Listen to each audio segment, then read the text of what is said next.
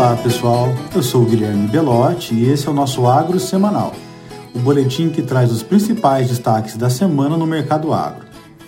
As cotações dos contratos de primeiro vencimento do milho e da soja em Chicago apresentaram quedas de 3% e 1%, respectivamente, no fechamento dessa quinta-feira, quando comparado com o fechamento da semana passada. Com oleaginosa cotada a 13 dólares e 65 centavos por bushel e o milho a 4 dólares e 24 por bushel.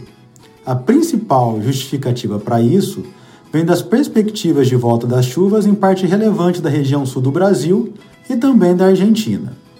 É válido destacar também que nessa quarta-feira o USDA divulgou seu relatório de oferta e demanda para uma série de commodities.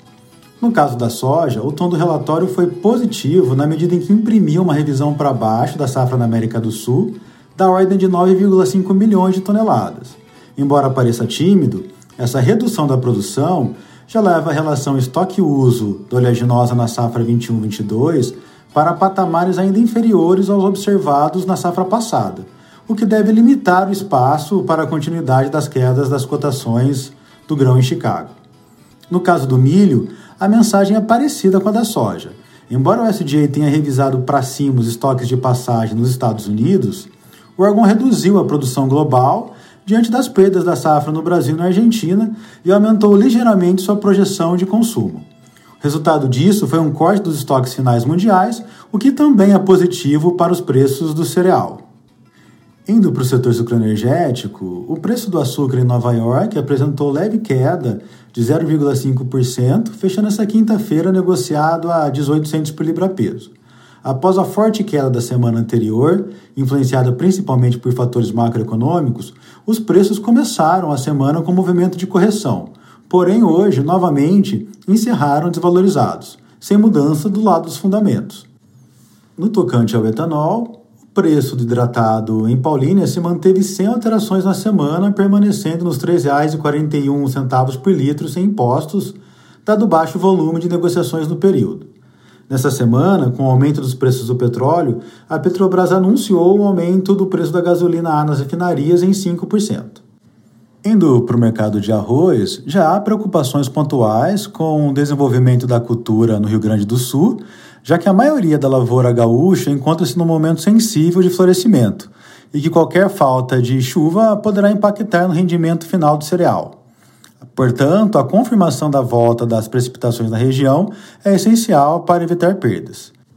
No trigo, o destaque da semana vai para a nova estimativa do USDA, que surpreendeu o mercado ao reduzir o consumo doméstico e as exportações dos Estados Unidos na safra 21-22, gerando um quadro menos apertado no país. Com isso, as cotações de primeiro vencimento na Bolsa de Chicago caíram 2% fechando essa quinta-feira a 7 dólares e 45 centavos por bushel. No mercado interno, os preços permaneceram praticamente estáveis, com a tonelada do grão negociado no Paraná a R$ 1.660. No mercado de café, o terminal do Arábica em Nova York fechou a quinta-feira nos 2 dólares e 37 centavos por libra-peso, 0,6% abaixo da sexta-feira anterior, sem novidades nos fundamentos de oferta e demanda, mas com o mercado de olho nos possíveis impactos do excesso de chuvas em Minas Gerais, que tem causado deslizamentos em áreas de maior declive, caso da zona da mata. Os preços aos produtores brasileiros seguem firmes na faixa de R$ 1.495 por saca do Arábica e R$ 827 do Conilon. Nas proteínas animais, os preços do begordo tiveram valorização de 1% desde a última sexta, com o indicador CPEA fechando próximo dos 334 reais por arroba. O tom do mercado é de estabilidade, com os frigoríficos com as escalas de abates mais confortáveis, segurando reajustes de preço, enquanto a oferta do gado segue retraída. Já no atacado, as carcaças tiveram comportamento misto, com o dianteiro subindo 7%, e o traseiro em queda de 2% desde a sexta passada, de modo que a carcaça casada subiu 1,1% para R$ 21,60 por quilo. Por fim, os mercados de aves e suínos tiveram mais uma semana de quedas. A meia carcaça suína em São Paulo caiu mais 4,8%, voltando para os R$ 8,00 por quilo, que é o menor valor desde julho de 2020. Já o frango resfriado, abaixo de R$ 6,00 por quilo em São Paulo, caiu 1% na semana, nesse caso, o menor valor desde abril do ano passado. Como os custos da ração seguem em elevação, as margens da avicultura e principalmente da suinocultura estão bem pressionadas. Bem, pessoal, por hoje é isso. Bom final de semana e até a próxima sexta.